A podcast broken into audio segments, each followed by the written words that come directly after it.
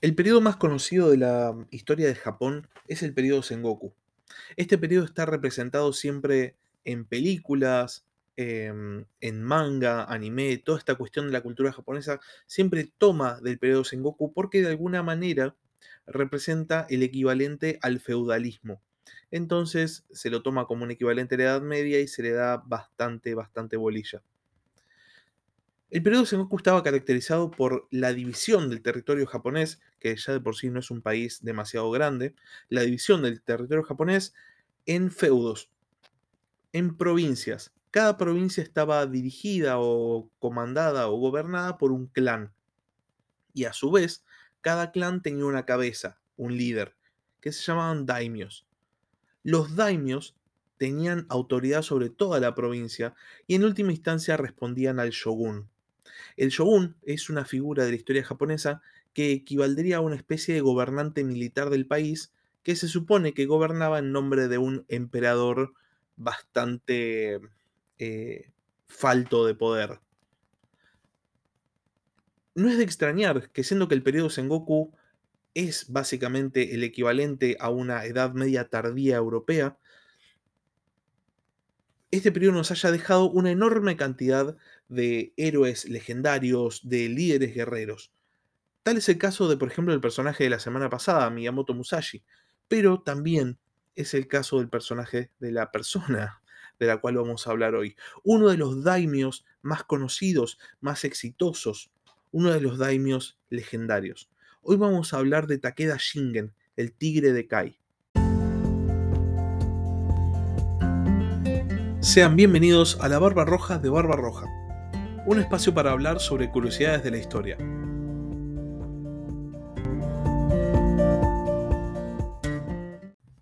Pensemos al periodo Sengoku japonés como una especie de juego de tronos, donde hay un gobierno central muy debilitado y hay numerosas facciones que se disputan el poder. La diferencia principal entre la obra de George Martin y el periodo feudal de Japón, es que en Juego de Tronos hay siete casas que se disputan el poder, mientras que en el periodo Sengoku japonés había una enorme cantidad de clanes, una enorme cantidad de daimios que se disputaban la supremacía. Takeda Shingen es uno de los jugadores más fuertes del periodo Sengoku. De hecho, eventualmente va a terminar disputándose el dominio con aquellos que van a consolidar la unificación de Japón. O sea, va a ser uno de los jugadores más importantes y que va a estar en mejor posición para lograr la supremacía. Takeda Shingen nace el 1 de diciembre de 1521 como hijo de Takeda Nobutora, con el nombre de Takeda Taro. Más adelante, su nombre es cambiado por Takeda Harunobu, y recién en 1559 va a cambiarse a su nombre conocido que es Takeda Shingen. Su padre lo despreciaba abiertamente. Consideraba que no era apto para el mando, que no tenía ningún tipo de cualidad destacable, y por este motivo, eh, siendo que Shingen era su primogénito, había decidido designar a su segundo hijo, Takeda Nobushige, como su sucesor. Esto es algo que Takeda Shingen no, no toleró, y por este motivo, después de la ceremonia de su mayoría de edad, en el año 1541 empezó a tramar la la toma del clan. Se alía con el clan Imagawa y juntos consiguen apresar al padre de Takeda Shingen y lo exilian a una ciudad que quedaba entre el dominio de los Takeda y el dominio de los Imagawa. La cuestión es que todos los vecinos, a excepción lógicamente de los Imagawa, veían en esta crisis de sucesión de los Takeda una oportunidad de expansión. Creían que el clan estaba debilitado. Y por este motivo se alían y deciden atacar al nuevo daimyo. Juntan sus tropas en Fuchu y es en este lugar donde Takeda Shingen los sorprende con todo el poder de las fuerzas de, los, de, la provincia de Kai y los derrota en la batalla de Sesawa, demostrando que no solamente no era un líder débil, sino que además tenía mucha aptitud para el mando militar, algo que su padre nunca, nunca había visto. Antes de seguir, es muy importante destacar nuevamente que el periodo Sengoku japonés eh, es muy similar al periodo feudal europeo, eh, donde los señoríos son bastante fluidos en cuanto a sus límites geográficos, porque todo el tiempo hay señores que están intentando invadir, conquistar, conseguir nuevos territorios, porque en última instancia hay un vacío de poder o hay un gobierno central que se percibe muy débil y todos estos señores están buscando la supremacía. Teniendo en cuenta esta idea y quedándonos con este concepto, no es de extrañar que ni bien consolida el dominio de Kai y consolida las fronteras de su provincia, Takeda Shingen ya pone los ojos en las provincias externas para intentar expandir su dominio y decide invadir la provincia de Shinano. La provincia de Shinano estaba gobernada por el clan Murakami y Takeda Shingen obtiene una serie de victorias iniciales bastante sencillas, pero eventualmente es derrotado por Murakami Yoshikiyo en la batalla de Uehara. Sin embargo, en la siguiente batalla contra el mismo oponente, Takeda Shingen logra derrotar a Murakami, quien se ve forzado a huir de Shinano y a refugiarse con el clan Uesugi. Y acá es donde se va a dar inicio a la gran rivalidad de la vida de Takeda, de Shingen, una de las rivalidades más conocidas, si no es la rivalidad más conocida del periodo Sengoku, que ha adquirido hasta inclusive tintes legendarios. Tras la consolidación de parte de Shinano por parte de las fuerzas de los Takeda, se va a dar inicio a una de las grandes rivalidades de la vida de Takeda Shingen, quizás la rivalidad más conocida entre daimios del periodo Sengoku. La rivalidad justamente entre Takeda Shingen, el tigre de Kai, y Uesugi Kenshin, el dragón de Echigo. La idea del combate entre el tigre y el dragón es algo bastante conocido en la cultura de Asia Oriental y se remonta a la mitología china. En la mitología china, el tigre y el dragón son dos animales que combaten todo el tiempo entre ellos, pero que ninguno se puede sacar ventaja. Es tan conocida la referencia cultural que hasta podemos encontrar, por ejemplo, una muy famosa película, El tigre y el dragón, justamente. Y el hecho de que Takeda Shingen y Uesugi Kenshin fuesen apodados el tigre y el dragón respectivamente, es a la vez casual y a la vez no lo es. Porque vamos a ver que a lo largo de, sus enfrentamientos no se van a poder sacar eventualmente ventaja. Las fuerzas de los Takeda y los Wesugi se enfrentan en cinco batallas. Y van a ser conocidas como las batallas de Kawanakashima. En esencia, la gran mayoría de estas batallas, de hecho cuatro de las cinco, son simples escaramuzas, refriegas, donde ninguna de las dos fuerzas compromete la totalidad de sus efectivos, la, totalidad de su capital, porque en caso de que uno pierda, sabe que ya está. La única estas cinco batallas que va a ser realmente una batalla y que de hecho va a ser la más sangrienta del periodo Sengoku, va a ser la cuarta batalla de Kawanakashima, donde tanto Takeda Shingen como Uesugi Kenshin van a comprometer la totalidad de sus fuerzas y van a llegar inclusive a pelear ellos dos cuerpo a cuerpo, mano a mano. Takeda Shingen pierde una gran cantidad de efectivos y sobre todo pierde a sus dos mejores generales. Por un lado su hermano menor, Takeda Nobushige, el que iba a ser el sucesor del clan Takeda, y por otro lado un samurái conocido como Yamamoto Kansuke. Más allá de, la rivalidad entre estos dos grandes daimios, entre estos dos grandes guerreros, lo cierto es que parece ser que se llevaban relativamente bien, se tenían mucho respeto, se enviaban cartas, se enviaban obsequios, porque en sí se consideraban iguales, se consideraban en un mismo nivel y creían que todos los demás estaban por debajo. De hecho, más allá de estos conflictos, los Uesugi, por ejemplo, Uesugi Kenshin va a apoyar a Takeda Shingen en otro conflicto que él tiene con el clan Hoyo.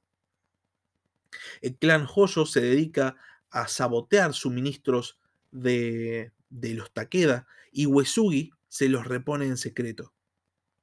Esto denota una relación de mucha cordialidad, más allá de los enfrentamientos, una, una cordialidad propia de dos guerreros que se consideran al mismo nivel. Al margen de estas grandes batallas y las proezas militares y toda esta cuestión, lo cierto es que el interior, la política del propio clan de Takeda Shingen no era nada sencilla. Mientras terminaban las batallas de, Kawanakashima, Takeda Shingen se entera de dos conspiraciones para matarlo y tiene que tomar cartas en el asunto. Una de esas conspiraciones estaba al mando de Katanuma Nobumoto, su primo, a quien le ordena cometer seppuku. Esto es el suicidio ritual. Y la segunda de estas conspiraciones estaba liderada por su propio hijo y heredero, Takeda Yoshinobu. Takeda Shingen decide confinar a Yoshinobu en el templo de Tokoshi, donde termina muriendo o bien por causa natural, o se especula que porque en algún momento su padre, para evitar que organice otro, otra conspiración, lo manda a matar. Este hecho deja por el momento al clan sin sucesor y en una aparente situación de cierta debilidad. En el 1564, tras tomar la totalidad de Shinano y algunos castillos de los Uesugi, Takeda Shingen decide pausar sus conquistas. Había logrado básicamente multiplicar por dos o más sus dominios, los dominios que había recibido, recibido entre comillas, ¿no? de su padre. Y se dedica a administrarlos. Es en este momento en el que hace eh, una obra bastante conocida de la época, que es la presa del río Fuji. Es en este periodo en el que también muere su gran aliado Imagawa Yoshimoto, que había sido el que lo había apoyado derrocando a su padre. Muere a manos de Oda Nobunaga, uno de los protagonistas, eh, uno de los grandes protagonistas de la unificación japonesa. Takeda Shingen, viendo que su alianza con los Imagawa había cesado, porque la alianza no era entre clanes, sino era simplemente entre líderes, decide atacar al clan Imagawa. Cuando la ataca, se encuentra con que Tokugawa Ieyasu, em, el famoso Tokugawa Ieyasu, también estaba haciendo lo mismo y deciden repartirse los territorios de los Imagawa para evitar una confrontación innecesaria entre ambas fuerzas. Sin embargo, pronto se rompe el acuerdo, por lo que Shingen ataca a Ieyasu, comenzando la guerra entre los Takeda y los Tokugawa. En esta guerra entre los Takeda y los Tokugawa vamos a ver realmente las aptitudes militares del Tigre de Kai, porque su, su principal oponente va a ser Tokugawa Ieyasu, quien va a ser el artífice final de la unificación japonesa. De hecho, el periodo Edo se inicia con el inicio del shogunato Tokugawa. Takeda Shingen tiene varios éxitos iniciales contra las fuerzas de Tokugawa Ieyasu y de hecho logra capturar el castillo de Futamata. Al año siguiente, en el año 1573, lo vence otra vez en la batalla de Mikatagahara. Takeda Shingen invade la provincia de Mikawa, pero en el campamento en su propio campamento. Poco más tarde muere a causa de una enfermedad. Su cuerpo es enterrado en Erinji, en la actual ciudad de Koshu, en la provincia de Yamanashi. Tanto aliados como enemigos le rinden tributo, porque ese era el punto de fama de Takeda Shingen. Se dice que cuando recibe la noticia, Uesugi Kenshin, el dragón de Chigo, llora por la pérdida de tan formidable adversario. Más allá de la pérdida del líder de los Kai, del líder de los Takeda, la guerra entre los, entre los Takeda y los Tokugawa sigue. El mando de las tropas Takeda lo toma Takeda Katsuyori, el hijo de Takeda Shingen, quien tiene ciertos éxitos iniciales contra las fuerzas de Tokugawa, pero después se enfrenta a Tokugawa Ieyasu y Oda Nobunaga juntos en la batalla de Nagashino. En esta batalla, los arcabuceros de Oda Nobunaga aniquilan completamente a la caballería de Kai, que era la principal herramienta del ejército de los Takeda. Tokugawa Ieyasu aprovecha esta oportunidad y derrota una vez más a los Takeda en la batalla de Temnokusan en 1582. Y tras esta batalla, Katsuyori se suicida el clan Takeda queda enormemente debilitado y eventualmente, de hecho, la propia provincia de Kai va a terminar siendo gobernada por Tokugawa Ieyasu cuando Toyotomi Hideyoshi ascienda al poder. Más allá de esto, podemos decir eh, aunque es ciertamente contrafáctico, así que no lo tomen muy en serio, que si Takeda Shingen no hubiese muerto, posiblemente habría conseguido avanzar muchísimo más. Lo que sí se puede tomar como cierto es que más allá de que Takeda Shingen no siguió viviendo, lo que continuó fue su, su plan administrativo, fueron sus ideas para la organización de su propia provincia. Cuando Tokugawa Ieyasu consigue el dominio de Kai, toma todas las ideas que Takeda Shingen tenía y que había implementado y las va a llevar a la práctica a todas las provincias que controla. Y eventualmente van a condicionar la manera en la que Tokugawa eh, gobierna a Japón. De hecho, eventualmente son las reformas administrativas y militares, las innovaciones militares del líder de los Takeda, lo que posibilitan que Tokugawa Ieyasu tenga un dominio duradero sobre la totalidad de Japón. La muerte de Takeda Shingen llega prácticamente al final del periodo Sengoku. Es posiblemente el, uno de los líderes o el líder militar más exitoso. Definitivamente estaba a otro nivel, igual que su contrincante, igual que su rival, del cual vamos a hablar la semana que viene, Uesugi Kenshin. Y hasta acá llega el capítulo de hoy. Quiero saber qué opinan. ¿El periodo, de, Sengoku japonés es un tema que les interese? ¿Dónde lo han visto representado? ¿Habían escuchado hablar del tigre de Kai? Muchas gracias por escuchar y hasta la próxima. Gracias por escuchar La Barba Roja de Barba Roja. Si tenés algún comentario, si tenés alguna pregunta o simplemente tenés algo para decir, podés escribir un comentario en YouTube o bien podés mandar un mail a la barbarroja de barbarroja.gmail.com. Hasta la próxima.